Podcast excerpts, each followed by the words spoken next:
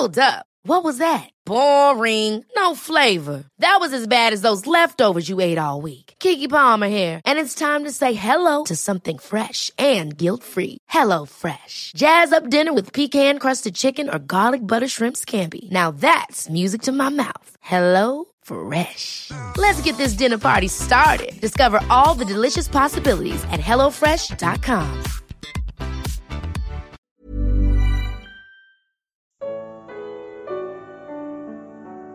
Por que Paulo foi diferente? Evangelho de Lucas. Comentário de Mari Persona. No Antigo Testamento, Jesus foi apresentado em tipos e figuras e depois a sua pessoa foi descrita em detalhes nos evangelhos. Mas o modo como ele se revelou a Paulo foi peculiar. Os outros discípulos haviam conhecido Jesus antes de sua morte e também depois, já ressuscitado. A Paulo ele apareceu glorificado e, como se isto não bastasse, levou-o para conhecer o paraíso, ou terceiro céu, onde o apóstolo ouviu coisas indizíveis, coisas que ao homem não é permitido falar. Portanto, ainda que você encontre Jesus em figura no Antigo Testamento, e vivo, morto e ressuscitado nos evangelhos, é por meio de Paulo que poderá conhecê-lo glorificado e em sua relação com a igreja, o corpo de Cristo.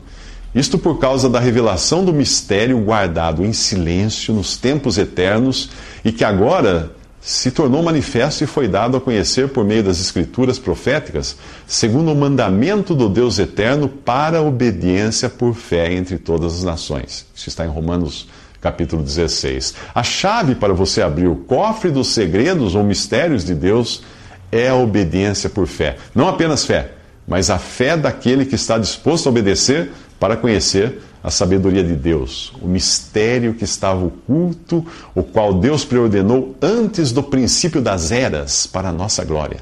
1 Coríntios capítulo 2. Trata-se de coisas que pertencem a outra dimensão, que Deus tinha em mente antes que existisse o tempo Pois olho nenhum viu, ouvido nenhum ouviu, mente nenhuma imaginou o que Deus preparou para aqueles que o amam, mas Deus o revelou a nós por meio do Espírito. Diz o apóstolo Paulo na sua primeira carta aos Coríntios, no capítulo 2. Por mais privilegiados que foram os homens de Deus do Antigo Testamento, ou mesmo os discípulos no período dos evangelhos, nenhum deles teve o Espírito Santo habitando em si, como o crente tem agora, a partir de Pentecostes, e é somente pelo Espírito que estas coisas podem ser compreendidas. Quando Deus decidiu revelar a verdade do mistério, ele escolheu um vaso muito especial. E nós sabemos disso porque em Efésios 3, Paulo diz: Certamente vocês ouviram falar da responsabilidade imposta a mim em favor de vocês pela graça de Deus, isto é, o mistério que me foi dado a conhecer por revelação. Isso está em Efésios 3. Paulo ainda não tinha recebido a revelação do mistério no momento da sua, do seu chamado, da sua conversão, quando o Senhor mostrou a ele a essência da verdade desse mistério no caminho para Damasco. Eh, ao perguntar a, a, Paulo, Saulo na época, né? Saulo, Saulo, por que você me persegue? Isso está em Atos 9.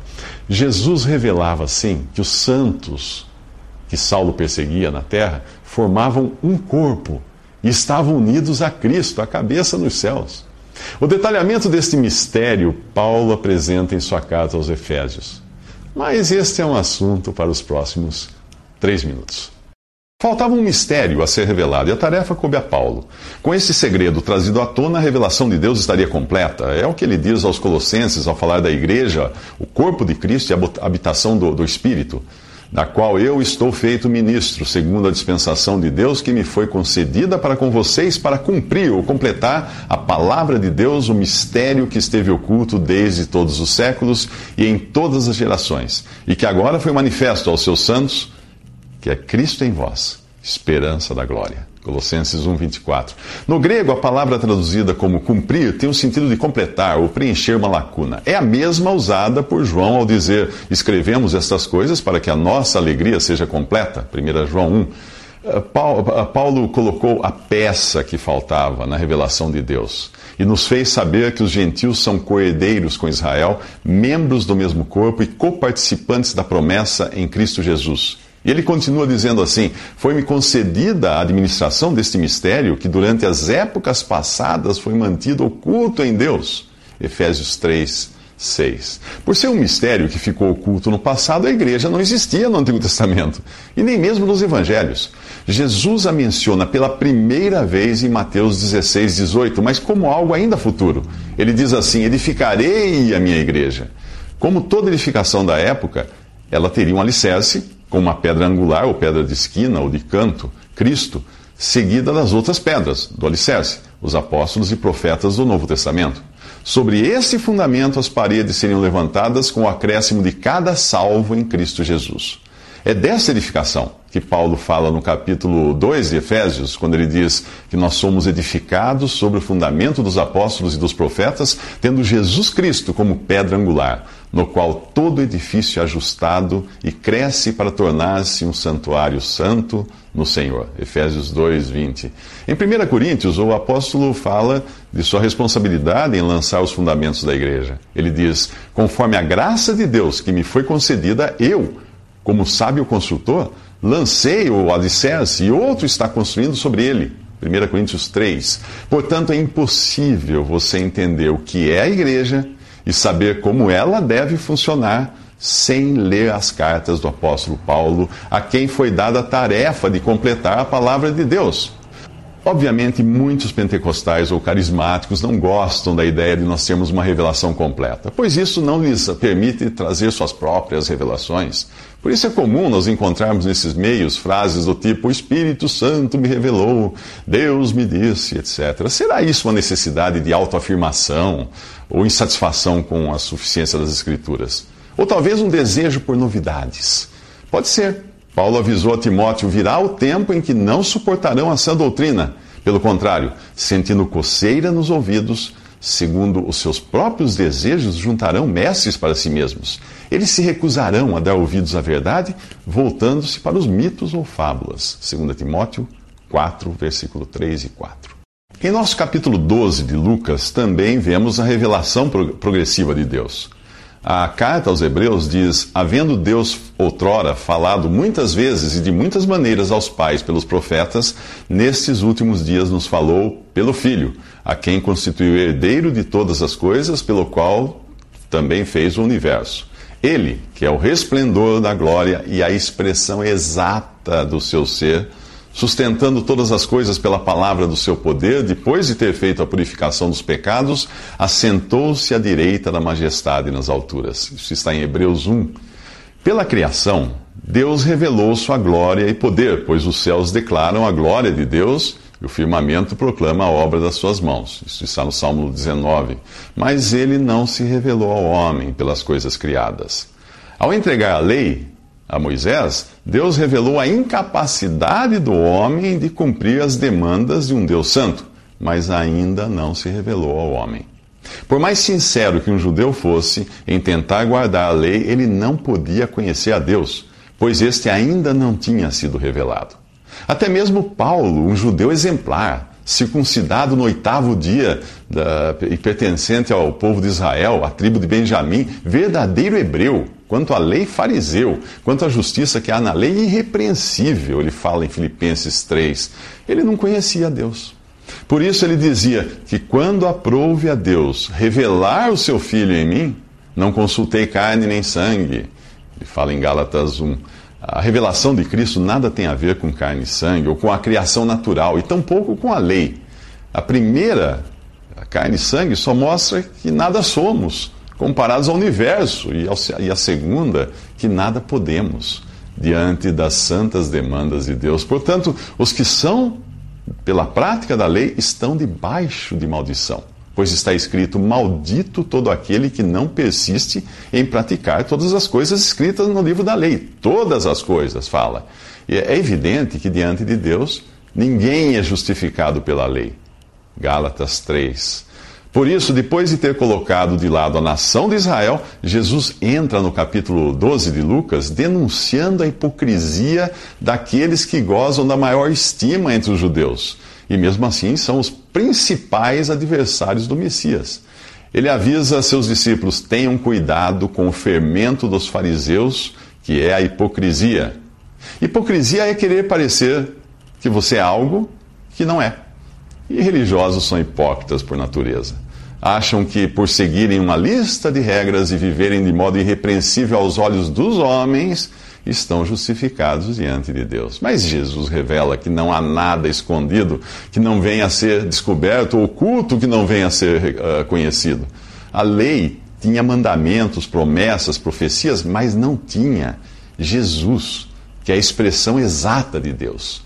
Ele é o Filho unigênito de Deus, a verdadeira luz e a atmosfera em que o cristão, eh, que o cristão respira, na qual ele caminha.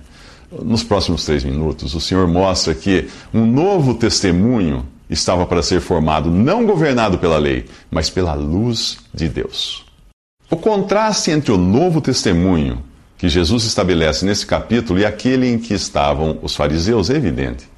João assinala a entrada de Jesus em cena com essas palavras: Nele estava a vida, e esta era a luz dos homens. A luz brilha nas trevas, e as trevas não a derrotaram.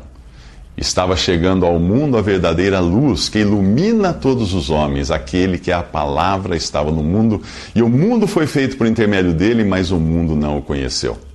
Veio para o que era seu, mas os seus não o receberam. João capítulo 1.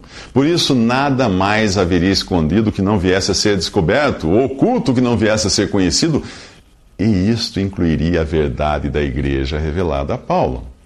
Assim como a própria luz esse testemunho resplandeceria sem impedimento até que fosse dada a revelação completa de Deus, que inclui o mistério que esteve oculto durante épocas e gerações, mas que agora foi manifestado a seus santos. Colossenses 1. Jesus encoraja os seus discípulos, dizendo assim: O que vocês disserem nas trevas será ouvido à luz do dia, e o que vocês sussurraram aos ouvidos dentro de casa será proclamado nos telhados. Eles que se esconderiam de medo quando Jesus fosse morto, reapareceriam depois do Pentecostes com uma ousadia que só poderia vir do Espírito Santo. Apesar de presos e proibidos de falar de Jesus, eles ousariam responder: é preciso obedecer antes a Deus do que aos homens. Atos capítulo 5. E os próprios sacerdotes e fariseus do judaísmo seriam obrigados a reconhecer que eles haviam estado com Jesus. Isso está em Atos capítulo 4. Que, os que hoje creem em Cristo têm em si uma nova natureza vinda de Deus e vivem nesta atmosfera de luz que revela tudo o que neles é incompatível com a natureza divina. A lei havia sido dada a Israel, mas o evangelho é proclamado a todas as nações. Os judeus sob a lei eram provados segundo a aparência externa de obediência aos mandamentos aos olhos dos homens. Daí serem chamados de hipócritas, por seu exterior não refletir o interior. Além disso, na lei muitas coisas eram toleradas por causa da, da, dureza dos seus corações, mas tendo o véu sido rasgado e o acesso aberto à presença de Deus, nada mais está oculto ou velado ao que crê. Preocupados com a aparência, os fariseus andavam no temor de homens. O cristão anda na luz e no temor de Deus. Jesus deixa claro aos seus, aos seus discípulos, que chama de amigos aqui, que eles não devem temer os homens. Eu lhes digo, meus amigos, não tenham medo dos que matam o corpo e depois nada mais podem fazer.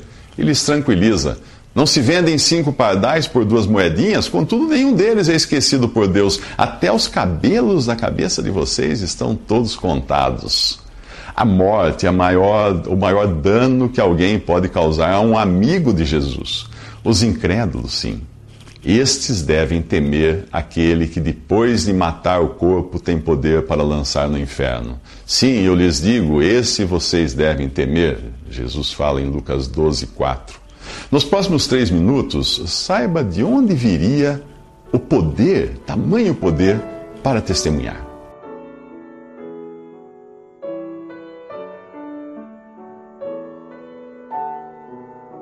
Visite respondi.com.br. Visite também 3minutos.net.